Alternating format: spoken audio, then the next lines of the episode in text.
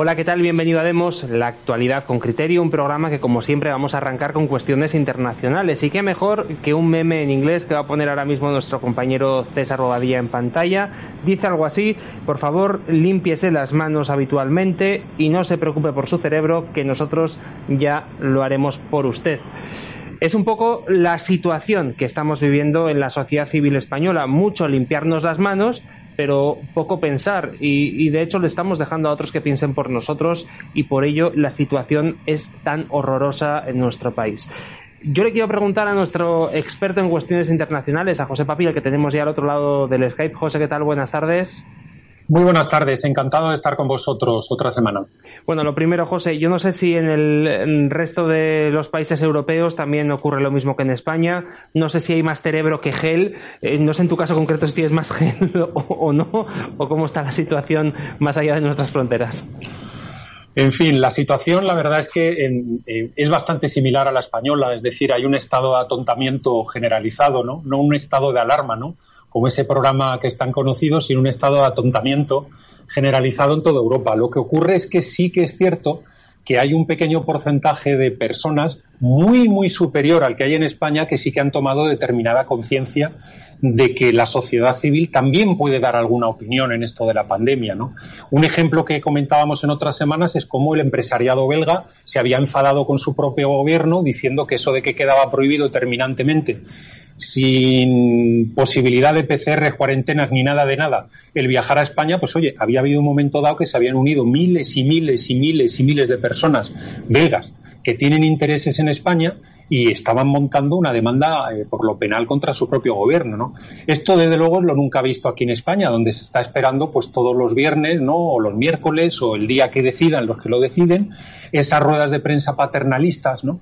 Donde nos es comunicados a todos, pues eh, si uno puede salir a la compra, si uno puede llevar a sus hijos al colegio, si uno puede ir a ver a la abuela el fin de semana o no. En fin, todo este tipo de, este paternalismo, digamos, en el que nos hemos instalado sería impensable en muchos países, donde los gobiernos, evidentemente, están atontados y están fomentando el atontamiento de la población, pero no de una manera tan descarada o tan fácil, mejor dicho, que lo que está pasando en España, ¿no? Y desde luego, este lavado de cerebro, que no de manos, que nos están haciendo en tantas cosas, pues bueno, lo estamos viendo cada día y se nota mucho en los medios de comunicación, sobre todo en los públicos, ¿no? Donde vemos esas canciones de fondo, ¿no? Esa, esa marea, digamos, de fondo que está ahí todo el rato, ¿no? Que es la marea de fondo del federalismo, de vamos a por la monarquía, de estamos todos muy contagiados, muy contagiados y así damos penas y viene, damos pena y vienen las ayuditas de Europa y por supuesto que no falte el deporte al final de todos los telediarios para que sigamos todos en ese estado de atontamiento general, ¿no? Entonces eh, sí, eh, eh, Xavi, tampoco es que quiera yo ahora decir que todo lo que hay fuera de España es mejor porque no. Yo sigo, como, como bien conocéis, pues la realidad en diferentes países por diferentes razones, tanto empresariales como personales y es cierto que el estado de atentamiento es general, pero no tanto como el que tenemos en España. Fíjate, José, el otro día estuvimos viendo el debate entre Trump y Biden, eh, el debate previo a las elecciones que se van a celebrar en un mes aproximadamente, y lo cierto es que los mensajes, los temas de los que hablan los políticos en, en un país como en Estados Unidos no tienen nada que ver con los españoles y fíjate que en cualquier caso fue un debate que la prensa lo ha calificado como muy bronco. ¿eh? Sí, desde luego, desde luego. No, fue, fue un debate bastante áspero, bastante áspero, eh, un debate en el cual, evidentemente, y es el criterio que le voy a intentar mandar a toda nuestra audiencia, inteligente como siempre, es eh, que cuando la CNN, los cortapegadores de los periódicos europeos, que no hacen más que copiar lo que dice CNN, New York Times, Washington Post y poco más, dicen que el debate fue bronco y dicen que ha sido un horror, que no ha sido un debate de verdad y tal, lo que significa eso automáticamente, sin necesidad de verse el debate entero, que yo me lo he visto entero y me ha aburrido, la hora y 36 minutos que dura, eh, lo que quiere decir obvia y claramente es que Trump le pegó una paliza a Biden, vamos, por, por decirlo de una manera clara. Es decir, es que hay veces que mm, están tan ideologizados los medios, ofrecen tantas opiniones y tan pocos criterios que muchas veces simplemente sabiendo de qué pie coge a cada uno, sin necesidad prácticamente de, tragarte el debate entero, como hice yo, pues básicamente ya puedes decir qué es lo que ha pasado, ¿no? En fin, yo leí lo que se comentaba, luego me lo tragué ayer por la noche con un día de retraso y básicamente pues lo que, lo que uno veía es que en efecto pues Trump eh, se había comido, se había comido, eh, literalmente había barrido a Biden. Y de hecho, lo más difícil que tuvo Trump en su debate fue barrer al presentador, al periodista. Porque el periodista se erigió en, digamos, el oponente, parecía un candidato a la presidencia, porque lo único que lograba hacer Biden era repetir determinadas eh, frases que tenía aprendidas de carrerilla para cada una de las temáticas, y cada vez que el debate, pues en fin, se torcía un poco, iba para la derecha, iba para la izquierda, para el centro, para adentro. En ese mismo momento, eh, Biden se quedaba callado y entonces le rescataba el presentador, que tuvo unos enganches, eh, en fin, bastante broncos. Yo diría que incluso más ásperos o tan ásperos como los que tuvo el señor Trump con, el candidato Biden. Un tema, por ejemplo, que... Una, una cosa se rumorea además en redes sociales que Biden tenía pinganillo y que le iban chivando algunas cuestiones. Oye, curiosamente es que lo había, lo había escuchado y me estuve fijando y la verdad es que a lo mejor me despisté, pero no he logrado verle eh, si tenía el, en fin, tú esto lo conoces mucho más que yo, que eres, que eres un profesional de esto, Xavi, pero no sé si llevaban estos, em, eh, ¿cómo se dice? Pues estos plastiquitos transparentes, ¿no? Que se amoldan y que puedes esconder, ¿no? El, que te están, te están enviando mensajes y demás, ¿no? Pero la verdad es que se veía a Biden robótico, eh, por ejemplo, eh, recuerdo que el, gran Antonio García Trevijano decía que había que fijarse no solo en la fisionomía de las personas, sino en algo, de hecho, todo el mundo político, sino también algo que él denominaba la fisiognomía, ¿no? Con G. Y esa fisionomía era la fisionomía más el movimiento, ¿no? Y lo que uno encontraba en, en el amigo Biden, en Joe Biden, era que no se atrevía a mirarle a Trump. Él miraba bien al presentador bien eh, de una manera así genérica a la cámara pensando que allí estaba el pueblo americano. ¿no? Entonces quedaba como muy forzado, debe ser que se lo habían recomendado los especialistas en comunicación, ¿no? Lo de, lo de bien hablas al pueblo americano, bien le hablas al presentador por educación, porque te está dirigiendo la palabra, pero del señor Trump pasa. Y yo creo que precisamente lo que acabó pasando, lo que acabó pareciendo, es que el señor Biden, y perdonadme la coloquialidad, estaba cojonado con el señor Trump y que cada vez que le espetaba así directamente, mm, Biden le respondía ahí mosqueado, digamos, pero siempre doblaba la cabeza para no mirarle directamente a la cara, ¿no? Y eso fue pues bastante, bastante interesante, ¿no?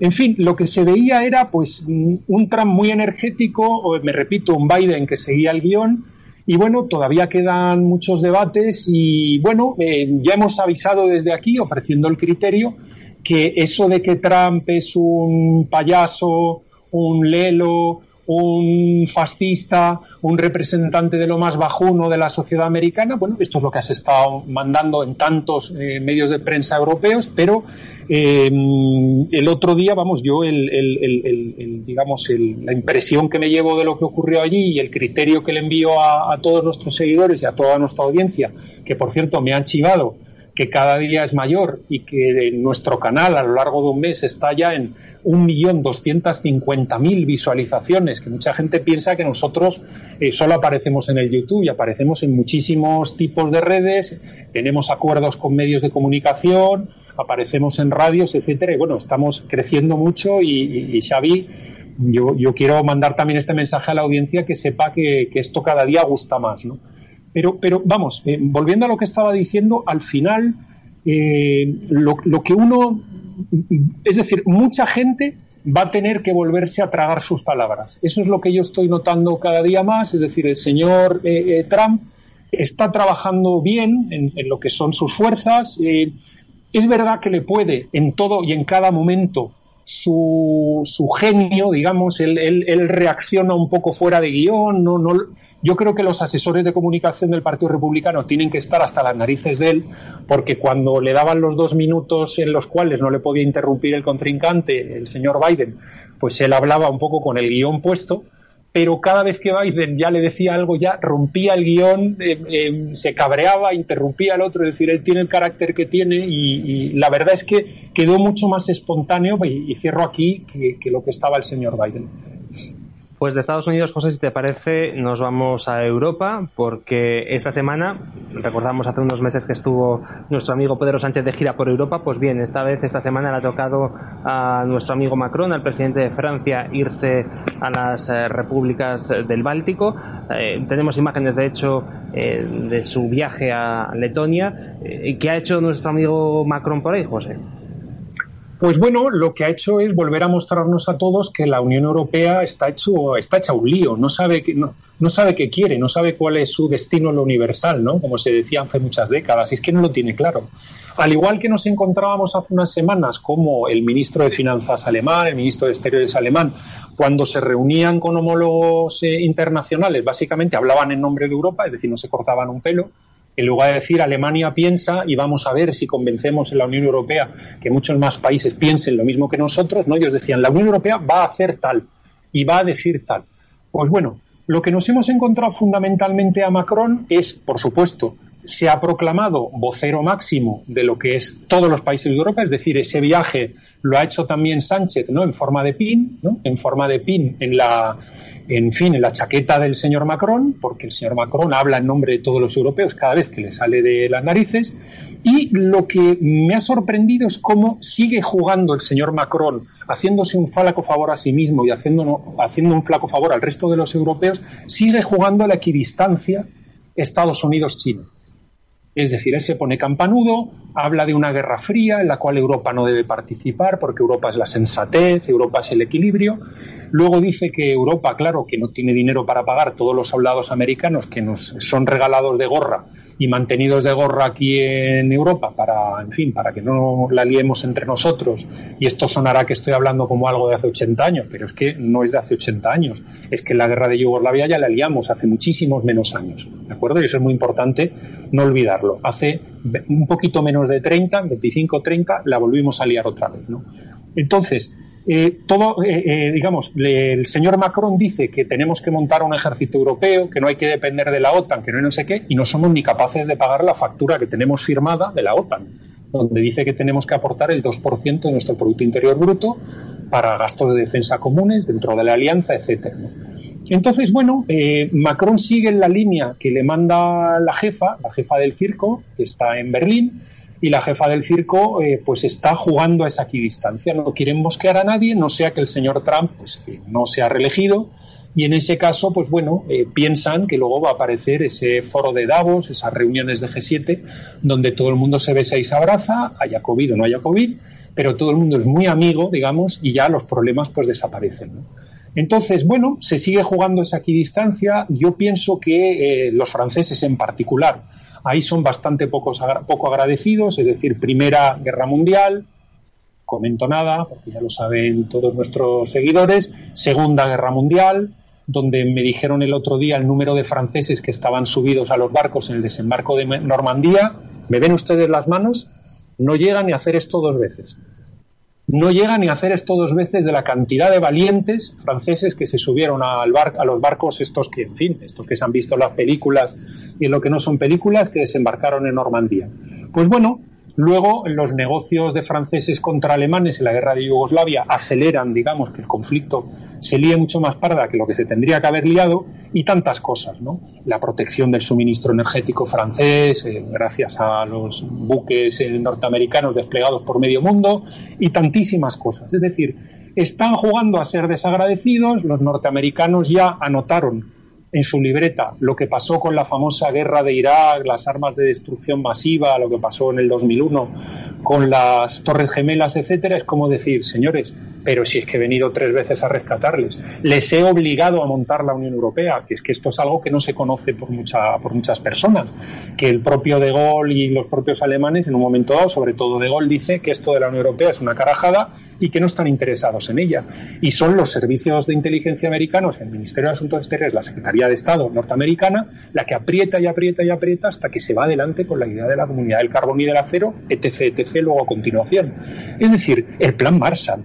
Tantas cosas que han pasado y que luego, pues bueno, nosotros hemos sido de que somos los sensatos, somos los puros, y tantas cosas, ¿vale? Como que Francia o Alemania se olviden que China es algo porque a los Estados Unidos de América le, le ha dado la gana que China sea algo, porque si no, no hubieran entrado en el concierto internacional y estamos hablando de un país que en el 2001 tenía menos, eh, eh, menos PIB perdón, que España. Es decir, que, esto, esto, hay que ponerlo todo en contexto y claro, cuando uno al final lee tanto periódico, le manejan tanto eh, lo que estábamos hablando, bien con el gel, bien con la máscara o bien con lo que sea, ¿no? Cuando uno lo manejan tanto, al final, pues claro, uno empieza ya a dar opiniones de geopolítica, de temas internacionales, pues basadas en lo que lee la prensa o en los supuestos medios alternativos que defienden lo contrario, pero que siguen dando opiniones y no ofrecen ningún criterio. Entonces, bueno, pues eh, simplemente, es decir, aquí hay un pollo sin cabeza, una gallina sin cabeza que se llama Unión Europea y la visita del señor Macron a, las repúblicas bálticas demuestra lo mismo. Otro, otros que están haciendo equidistancias, que es una vergüenza, el propio Vaticano. Ahora el señor Pompeo no ha podido reunirse con el Papa y dirá la gente, no, es que te oirás ahora periodistas sesudos diciendo, no, no, eso es para que, hombre, para que no metan al Papa en el lío político que hay en Estados Unidos, con las elecciones, que se deje fotografiar con un tío que es de un lado, no sea que van a ganarlos del otro lado y a ver qué es lo que pasa, ¿no? Pues no, no es eso el fondo. El fondo es que los norteamericanos están criticando sin parar a China, diciendo que es un país que no respeta los derechos humanos, que no hay derechos civiles, por supuesto, es una dictadura horrible por parte del Partido Comunista Chino, que no hay libertad religiosa, y ahora mismo es que el día 22 de octubre expira el acuerdo que tiene el Vaticano con China para sostener allí eh, una iglesia católica relativamente controlada por el régimen chino. Y eso es lo que seguro que va a costar leer en tantos medios de prensa, digamos, eh, utilizo el anglicismo del mainstream, ¿no? los habituales, ¿no? los del establecimiento. Entonces, bueno, ahí hay una situación en la cual hasta el Vaticano se pone de lado. Hasta el Vaticano se pone de lado. Es decir, no habría Vaticano si no hubieran entrado los norteamericanos a dar sus vidas en las playas de Italia y en lo que no eran playas en Italia y tuvieron que entrar allí porque, porque tuvieron que jugarse el, el, cuerpo para, para, para, liberar todo aquello. Pues bueno, ahora mismo todo el mundo juega la equidistancia. Es decir, lo está jugando hasta el propio Vaticano. Imagínense ustedes lo que están haciendo franceses y alemanes. No sea que se les fastidien algunos de los negocios que tienen en ciernes con los chinos. En fin, en eso estamos. Es un mundo muy acelerado, muy rápido, donde los procesos geopolíticos están yendo a una velocidad tremenda y bueno, aquí estaremos cada semana, Xavi, cuando tú me invites para intentar explicarlos de una manera sencilla, ofreciendo criterios, no dando, dando las menos opiniones posibles. Y bueno, eh, esto es lo que te puedo contar esta semana. Bueno, pues veremos qué es lo que ocurre de aquí en adelante. De momento, a un mes de las elecciones eh, americanas, tenemos sin duda unas semanas trepidantes y luego también lo has comentado de corrido, pero se avecina un foro de Davos que tiene un título algo así como el gran reseteo, lo cual a mí ya me da un poquito de miedo, José, y sin duda también va a ser un tema que nos va a dar mucho juego próximamente en Demos. Pues, a lo mejor a esto y a esto le añaden ahora la vacuna.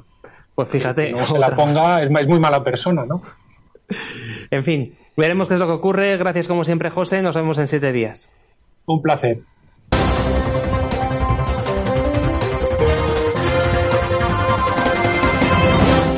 Abrimos página económica y como siempre saludamos ya a nuestro economista de cabecera, Roberto Centeno. ¿Qué tal? Muy buenas tardes. Muy buenas tardes. Bueno, tardes como siempre que nos inquietan porque conocimos ayer la noticia de que finalmente se va a cerrar Madrid y esto va a producir, Roberto, un impacto importante en la economía española. Sí, la verdad es que eh, la ruina que Sánchez va a, con la ayuda del traidor eh, Aguado eh, de Ciudadanos, que es el número dos de la comunidad, y le han ofertado echar al PP, echar a Ayuso y nombrarle a él presidente y este traidor está en eso, ¿eh? y los del PP no reaccionan, pero en fin, de eso hablaré luego. Eh, lo que ocurre ahora es que eh, Sánchez va a cerrar Madrid y eso va a suponer la ruina de la capital. Pero no solo de la capital, sino también del resto de España, porque Madrid no solo es el motor económico nacional, es que es la región más solidaria. Contribuye con 4.000 millones de euros al Fondo de Financiación Autonómica. Eh, es decir, esto va a provocar una hecatombe tanto en Madrid como en España. Hoy eh, se han publicado, eh, un tal Rotellar ha publicado una serie de escenarios. Nosotros hemos calculado otros escenarios parecidos eh, de qué es, eh, cuáles serían las consecuencias. El primer escenario es el mismo en ambos casos, aunque a nosotros nos sale algo peor que le sale al señor Rotellar. Eh, el primer escenario es que limitaran la movilidad a 45 zonas sanitarias. Eh, y las restricciones adicionales que ya ha dicho que va a implantar el Gobierno en la Comunidad Autónoma de Madrid. Y que esto durara 14 días. Es decir, 14 días de restricciones en 45 zonas eh, sanitarias, que está dividida la capital. Bien, lo que nos sale a nosotros es que eso supondría una caída del PIB de Madrid del 15%. A este Rotellar le da un 14% y el paro a nosotros nos da 850.000 personas, a él le da 799.000, de la cual la mayor parte, como es lógico, pertenecen al comercio y a los hoteles. Y luego la recuperación, eso nosotros no lo hemos calculado, la recuperación que él, eh, eh, digamos, le sale es que se retrasará hasta el primer semestre del año 2023. Ese sería el primer escenario. El segundo escenario eh, es mm, la limitación no por 14 días, sino por un mes o por 28 días, también en las 45 zonas eh, a nosotros nos da un 18,5%, a este rotellar le da un 17,6% de caída del PIB. A nosotros nos da la pérdida de un millón de empleos y a él de 923.000. Y la recuperación se retrasaría para el año 2024. Él no pone fecha dentro del año 2024 que parece razonable. Hay un tercer escenario que se limiten todas las zonas sanitarias de Madrid y se limiten eh, durante, eh, durante un mes. A Rotellar le da el 19,58% de caída del PIB, a nosotros nos da el 21%. Y eh, un millón cincuenta mil empleos perdidos y la recuperación se retrasaría hasta dentro de cinco años. Y finalmente hay un tercer escenario que volvería a ver, bueno, que se cerraría prácticamente todo el otoño, ¿eh? y entonces aquí a nosotros nos da una caída del 25% del PIB, a este rotellar le da una caída del 22% y a nosotros 1.300.000 parados y a él le da 1.017.000 parados. Y aquí ya hay un periodo de estancamiento. España no se recupera en un futuro previsible. Hombre, lo que yo tengo que decir aquí, que lo que nosotros estimamos mm, es no que haya una recuperación en el año 23 o en el año 24, sino que lo que va a haber es una suspensión de pagos por parte de España en la primera mitad del año que viene. Yo te quería hacer una pregunta, Roberto, respecto a, los datos económicos que nos dabas. Eh, claro, si cierra Madrid finalmente eh, la ruina va a ser tremenda y yo lo que no entiendo es cómo hay gente que todavía eh, lo estaba pidiendo diciendo que era por una cuestión sanitaria. Claro, es que no puede haber sanidad si no hay dinero y si no tenemos dinero los hospitales no se pagan solos. No, no, efectivamente, aparte de que las dos cosas se pueden hacer simultáneamente. ¿eh? O sea que, pero bueno, efectivamente, hay gente que la engañan y dice, no, es que la vida de una persona vale más que todo ese dinero que usted nos cuenta. Bueno, pues sí, efectivamente, la vida de una persona vale más que eso, pero es que aquí van a morir mm, todas esas personas y además nos van a arruinar, porque otra de las cosas increíbles es que estos tíos eh, que nos gobiernan siguen hablando de que hay 30.000 muertos cuando hay 54.000. Verdaderamente, y hay gente que se lo cree. Eh, el problema es que tenemos un, paisanaje de cobardes, eh, porque como decía don Antonio García Trevijano, los últimos hombres valientes murieron en la guerra civil. Vamos, si te parece, Roberto, a por el siguiente tema que nos proponías hoy, un tema que tiene que ver con eh, el caso Bankia. Hemos conocido esta semana una sentencia por la que todo el mundo se ha ido de rositas y aquí parece que nadie paga por, por ese dinero de los accionistas y de otra gente que se había afectada por este caso que comenzó, recordamos, en el año 2011 cuando la entidad sale a bolsa. Bueno, eh, ha salido una sentencia realmente inaudita, increíble, ¿eh? Que en cualquier otro país hubiera provocado una revolución de la Audiencia Nacional que asuelve al señor Rato y a otros 33 acusados por la salida de bolsa de Bankia. Para que ustedes lo recuerden, Bankia sale a bolsa en un momento determinado, eh, a pesar de que la empresa estaba quebrada, porque tenía unas deudas brutales del ladrillo y estaba quebrada, y engañan a la gente.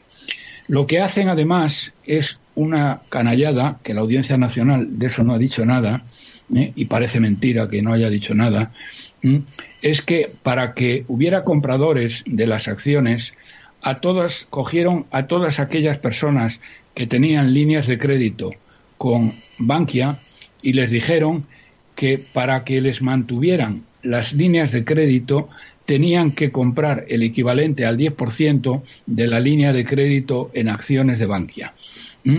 Y que si no tenían ese dinero, Bankia se lo prestaba, pero tenían que comprarlas.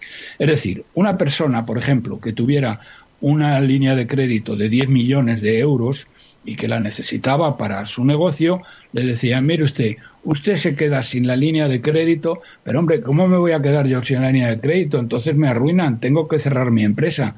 Y dice, no, hombre, no, pero usted lo que hace es comprar un millón, el 10% sería un millón de euros en acciones de Bankia. Y nosotros le incrementamos en ese millón, le incrementamos la línea de crédito. Bueno, esto es una estafa como la copa de un pino. Y ni siquiera lo menciona la Audiencia Nacional. Pero lo más gordo es que la Audiencia Nacional excluye a estos delincuentes porque dice que tuvieron el visto bueno del Banco de España, de la CNMV del FROP y de la EVA. Y entonces, bueno, vamos a ver, señores de la Audiencia Nacional, que no nos chupamos el dedo. Si ustedes se creen eso, si ustedes son tan tontos, tan incompetentes, tan inectos, que se creen eso que han dicho, entonces el paso siguiente que tienen que hacer es eh, procesar de oficio a todos la cúpula del Banco de España, a toda la cúpula de la CNMV, a toda la cúpula del FROP y a toda la cúpula de la EVA. Porque, hombre, eh, si ustedes dicen, estos no son culpables porque esta gigantesca estafa que perpetraron eh, se la permitieron los supervisores. Es decir, que los supervisores que sabían mejor que nadie que Bankia no podía salir a bolsa eh, y porque estaba quebrada, eh, luego al final le dieron permiso porque tuvo toda una, hubo toda una serie de presiones para ello, pero lo cierto y verdad es que si, según la Audiencia Nacional, Rato y sus 33 eh, secuaces no son culpables porque les dieron el permiso, los que le dieron el permiso son los culpables, porque la estafa está ahí y arruinaron a millones de familias, han arruinado a millones de familias. Verdaderamente este país es que no hay por dónde cogerlo, no hay por dónde cogerlo. Y esto fue el PP el culpable de ello, ¿eh? Que forma parte de una de las razones por las que habría que pasar a cuchillo al señor eh, al señor eh, Rajoy y a todos sus secuaces. Eh, pero bueno, y por último me referiré a mm, el balance del estado de alarma que todos sabíamos que había sido un desastre porque esta gente gestionó desastrosamente la pandemia, es el país que peor gestionó la pandemia y es el país que peor ha gestionado la crisis económica es el país que más va a caer de toda la OCDE y de toda, eh, y de toda la Unión Europea. Bueno, el, balance del estado de alarma eh, es los resultados semestrales de las empresas no financieras que publica el Banco de España y que ha prometido poner cifras al daño que hizo el confinamiento. A pesar de lo cual ahora quieren confinar Madrid. Bueno, pues hubo una caída del 70% de los resultados empresariales y de cada 10 empresas, 6 entraron en pérdida. Durante el estado de alarma. La facturación de las empresas cayó en el primer trimestre un 12%, en el segundo trimestre un 33% y junto con otros elementos resulta la caída del 70%. En la hostelería eh, llegó a caer un 65% los ingresos y el 85 el 80% perdón el empleo en la industria cayó un 64% y un 78% el empleo y todo ello lo han financiado con endeudamiento porque nos hemos endeudado en 110.000 millones de euros los seis primeros meses del año, frente a 15.000 que era la previsión. Así que fíjense ustedes cómo están llevando España a la ruina más absoluta esta banda de canallas y que ahora quiere, eh, quiere meter el rejón una vez más, eh, llevando a la ruina más absoluta a la Comunidad de Madrid con el apoyo de los traidores de Ciudadanos. Y esto es todo lo que tenía para hoy. Pues ahí quedan esas noticias económicas que nos traía como siempre Roberto Centeno. Pues eh, nos agarraremos los machos que dice el, refrán porque la que viene va a ser va a ser divertida. En fin, Roberto, nos vemos en siete días como siempre con más datos económicos y una vez más gracias por habernos acompañado. Vale, gracias a vosotros. España está a punto de colapsar. Sus políticos la están destruyendo y esto solo lo puedes parar tú. Demos ha puesto en marcha una campaña para conseguir el diputado de distrito, un político al que tú puedas controlar, echarlo si roba o no cumple con lo que prometió. El diputado de distrito participa en nuestra campaña, entra en demoslibertad.com y haz una pequeña aportación. Ayúdanos, ayuda a España.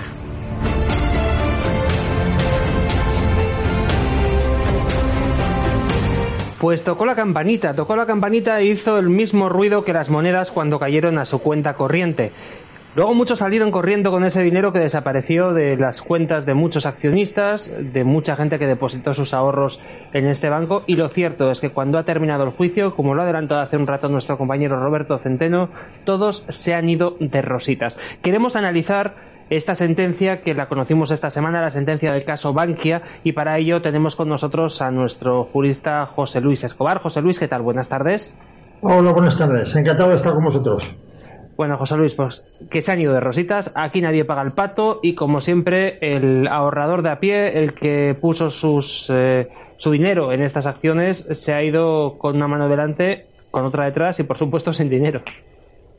Bueno, esta ha sido una prueba, yo creo que mm, esencial para ver cómo funciona el sistema bancario español, las instituciones financieras y la justicia española. Aquí se trata, el problema que se planteó es el siguiente. Siete cajas de ahorros, dirigidas por políticos, sindicatos y patronal, absolutamente arruinadas, porque las arruinaron ellos, las cogieron a principios del año 2000 eh, y diez años después estaban absolutamente quebradas, eh, eh, em, tenían que irse de rositas y hacer que los españoles pagáramos eh, la quiebra que habían producido y salvar el sistema bancario de este modo, a través de nuestro dinero. Bien, la pregunta es, ¿pueden hacer, hacer una coalición estas cajas de ahorros, sacarlo a bolsa para estafar al pequeño inversor? Y una vez que le han estafado, salirse de rositas y volver a pagar otra vez todos los españoles 22.000 millones de euros de nuestro bolsillo, de nuestros impuestos, para salvar a, este banco? Y la respuesta es sí. La segunda pregunta es, ¿y pueden además irse de rositas? Y la respuesta es sí. Vamos a ver lo que pasó. El, día, el, siete cajas de ahorro se juntan en una entidad que se llama, bueno, Bankia y en otra entidad que es el BCA Banco de Financiero y de Ahorro y se juntan, aunan todo su patrimonio y fundan esta entidad. Esta entidad sale a bolsa el día 20 de julio de 2011. Para que salga a bolsa y que nosotros, cualquiera de nosotros, podamos comprar acciones, tiene que decirnos qué tipo de, de, rentabilidad tiene ese banco, si está en pérdida, si tiene patrimonio, etcétera. ¿Y qué nos dicen? Nos dicen que Bankia tiene un beneficio, anual de 304 millones de euros. Esto así reza la sentencia en los hechos probados. O sea, cuentan a los, a los accionistas que van a entrar que Bankia es rentable y tiene un beneficio anual de 304 millones de euros según las cuentas de 2011. Y el BCA, el Banco Financiero de Ahorro, que está unido a Bankia, es el banco malo, tiene unas pérdidas de 30 millones de euros. Bueno, pues cualquier inversor que vea estas cifras, de bueno, pues voy a invertir en un banco que va a dar beneficios y por tanto las acciones que voy a, que voy a comprar me van a dar dividendos, porque es rentable. Bien. Resulta que se lo meten en bolsa, captan mil y pico millones de euros, 1.900 millones de euros, y al poco empieza la caída en bolsa y empieza una caída libre, hasta tal punto que es el propio banco el que tiene que decir a la Comisión Nacional del Mercado de Valores que le saquen de la, de la bolsa porque sus, sus acciones apenas valían nada. Bien, cuando ocurre esto, Dice, bueno, a ver si es que nos hemos confundido en las cuentas que les hemos dado a los, a los, a los ahorradores, porque no tiene sentido que al poco tiempo, al año, de salir a la bolsa, el, caiga de una forma tan estrepitosa. Entonces, vuelven a reevaluar las cuentas anuales, las cuentas que dieron a los inversores. ¿Y qué resultado dan? Vuelven a hacer las cuentas y a ver dónde nos hemos confundido. Venga, pues fíjate que donde habíamos puesto 304 millones de beneficios, resulta que realmente son unas pérdidas de 2.977 millones. Repito, cuando los inversores que han comprado acciones les estaban diciendo, cómprele usted que tenemos 304 millones de euros de beneficios anuales, realmente lo que estaba pasando es que tenían 2.977 millones de pérdidas y se lo ocultaron a los ahorradores. Esto es una estafa. Es decir, eh, le, le vendo a usted algo que le aseguro que es rentable, por las cuentas oficiales que tenemos, pero una vez que él compra dice, anda, pues me he confundido. Realmente esto da una pérdida, pues una pérdida eh, pues, pues millonaria. Es decir, el error es de, de 1112%. Por cierto, un error en las cifras. Dime. Un pequeño apunte que antes además nos lo ha contado Roberto Centeno en, en la sección económica, es que además el propio banco lo que hacía a la hora de la venta de acciones muchas veces era llamar a sus clientes y eh, diciéndoles que les iban a retirar líneas de crédito,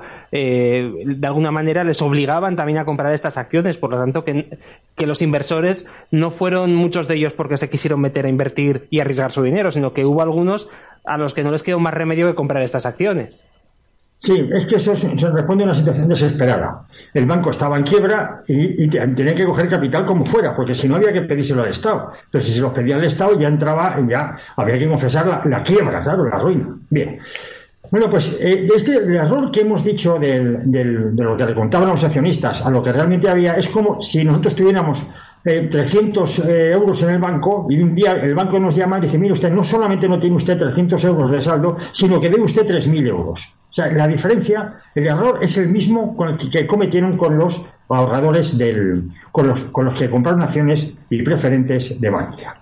El BCA, que es el banco financiero de ahorro que forma parte de Bankia y sus cuentas estaban fundidas con las de Bankia, había dicho que tenía 30 millones de pérdidas. Pero cuando cayó en bolsa dije, uy, nos hemos confundido, hay, había algo mal en la contabilidad del BCA también. Entonces averiguaron que en vez de 30 millones de pérdidas, realmente tenían 4.952 millones de pérdidas. Todo esto según la sentencia, según los hechos probados de la sentencia.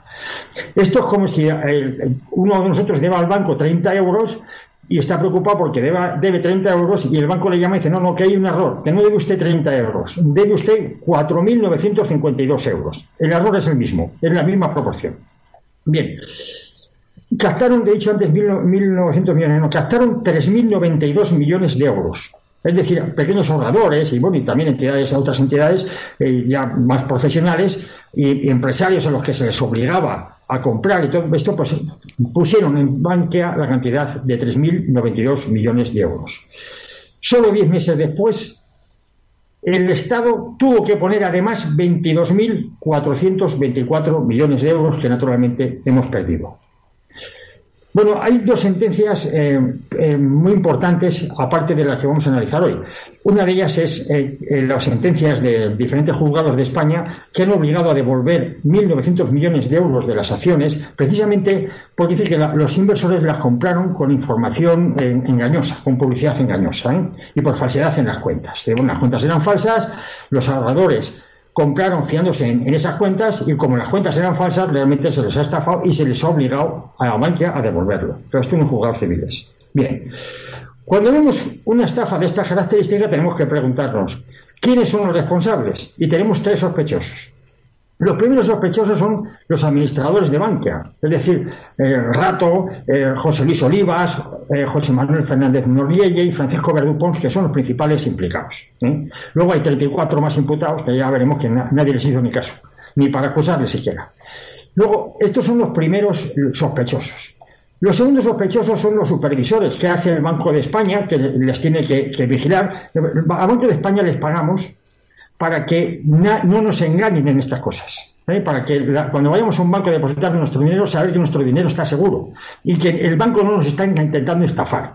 Para esto pagamos al banco, de, a, los, empleados del Banco de España. Bueno, claro, naturalmente, si el Banco de España está corrupto y, deja que un banco eh, eh, quebrado eh, nos engañen las cuentas para que compremos acciones, pues el Banco de España o los, empleadores del Banco de España tenían que estar procesados. Bueno, esos son los segundos sospechosos.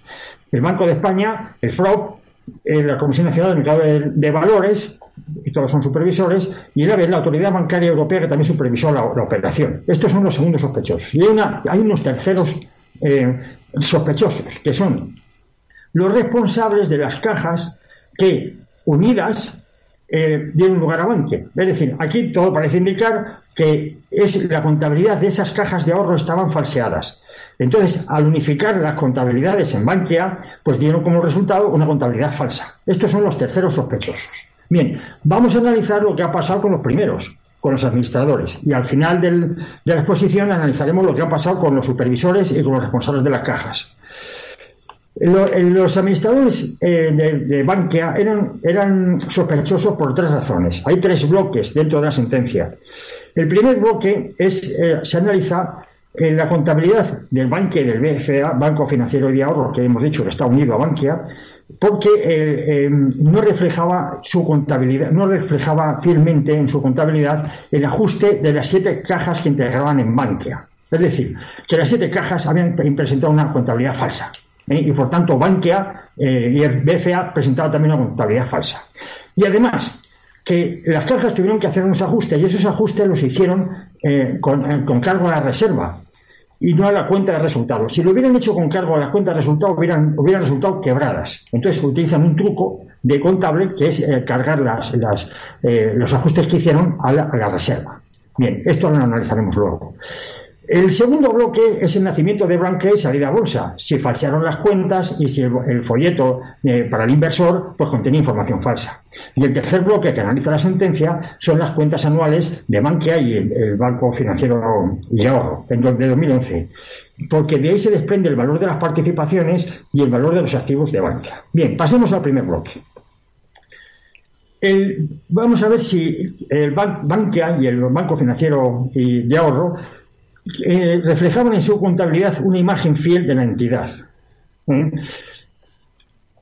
Vamos a ver si era suficiente, si, fue suficiente el ajuste que hicieron las siete cajas de ahorro que integraban Bankia. Bien, vamos a ver lo que dicen el eh, sobre este ajuste y sobre la contabilidad que se presentaron. El Banco de España dice que los servicios de inspección del Banco de España han tenido conocimiento del perfil de riesgo de las siete entidades supervisadas y pueden concluir que las entidades objeto de este proceso de integración merecen la calificación de entidades fundamentalmente sólidas.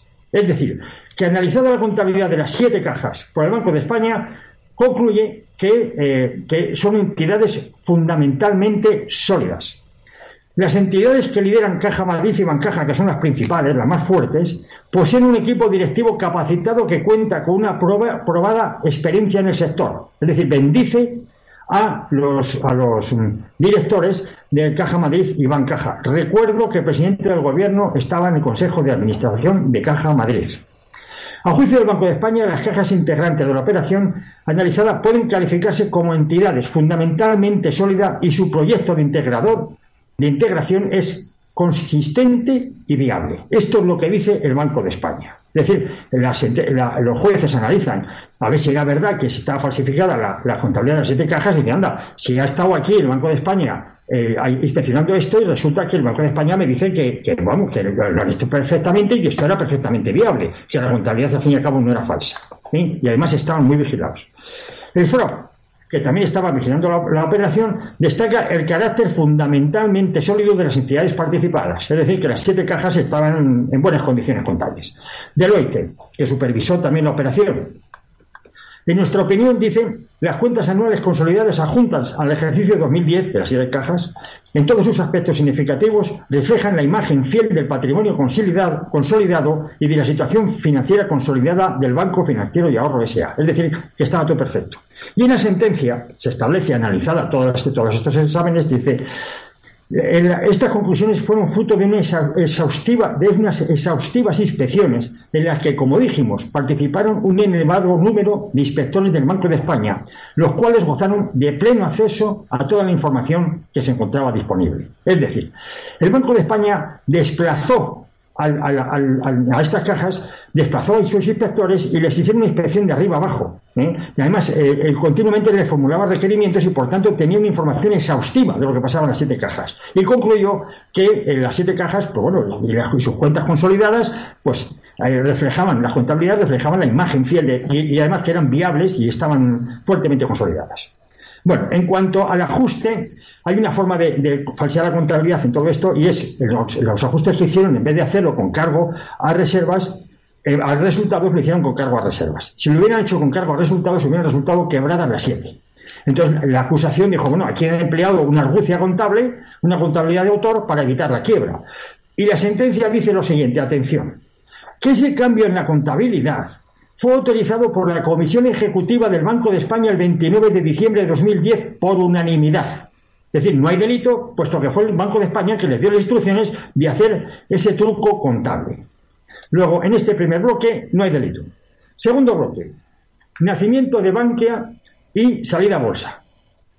Hay que analizar la falta de viabilidad y la falsedad de la información del folleto. Y entonces la sentencia empieza a analizar. Banco de España, en la memoria de supervisión del bancario de 2011 se establece que habían recibido numerosa documentación, tanto cuantitativa como cualitativa, que le permite un conocimiento profundo de la situación.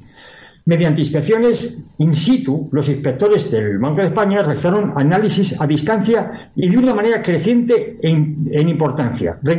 hicieron requerimientos continuados y permanentes, lo que favorece una, comunicación intensa día a día con la entidad. Es decir, que la inspección antes de salir a la bolsa de Bankia fue exhaustivo.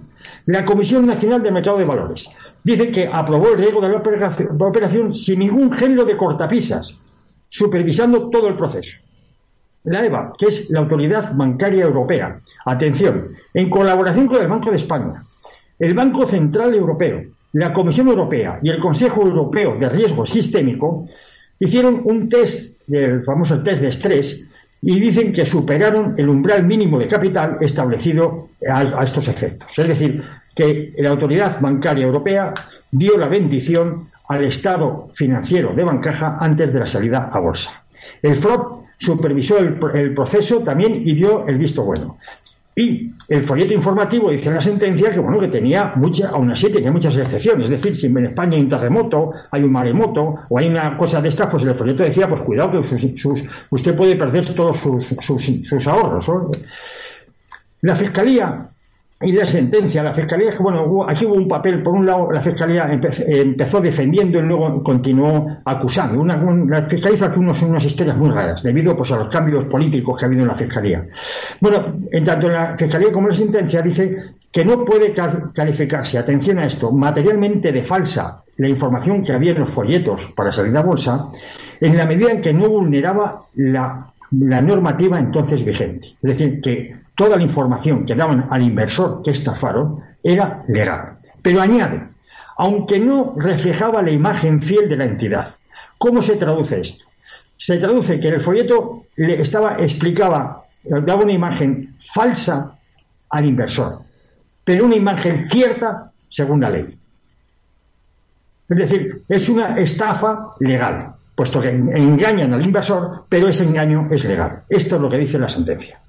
En cuanto a bloque eh, sobre las cuentas anuales de, Bancaja, de Bancaja y Banco Financiero y Ahorro, y, por tanto el valor de las acciones y, el valor de la participación del BCA en Bankia, etcétera, bueno, aquí lo que viene a decir que no existe falsedad en las cuentas anuales porque, de 2012, que es eh, la que decían que tenían beneficios, porque eh, realmente no eran unas cuentas anuales entendidas como tal, es decir, que tienen que tener una auditoría, tienen que aprobarse por la Junta General, no fue así, fue una, especie de aproximación. Y por tanto, como no tienen carácter de cuenta general, no se puede decir que sean falsas según el artículo 290 del Código Penal. En conclusión, los administradores de Bankia, según la sentencia, no son responsables de lo que ocurrió con la estafa a los inversores. Y podemos decir, bueno, pues si no son los responsables, los responsables son los supervisores, es decir, el Banco de España, el FROP, el AVE, es decir, la Autoridad eh, eh, Bancaria Europea, porque son los que dieron el visto bueno a la operación, aparte de la Comisión Nacional de Mercado de Valores. Bien, ¿qué ha ocurrido con toda esta gente? Pues que antes de iniciarse en este juicio, en el año 2017, la sección tercera de la Audiencia Nacional, en, un auto de 15 de julio, rechazó procesar al exgobernador del Banco de España, Miguel Ángel Fernández Ordóñez Mafu, y al expresidente de la Comisión Nacional de Mercado de Valores, Julio Seguras, con el voto particular de una magistrada, que es Clara Vallarre, que decía que cree que la antigua cúpula del Banco de España estaba al tanto de la situación de Bankia antes de la salida a bolsa y por tanto conocía la situación de la entidad y eran conscientes de los perjuicios que podían causar a los pequeños inversores.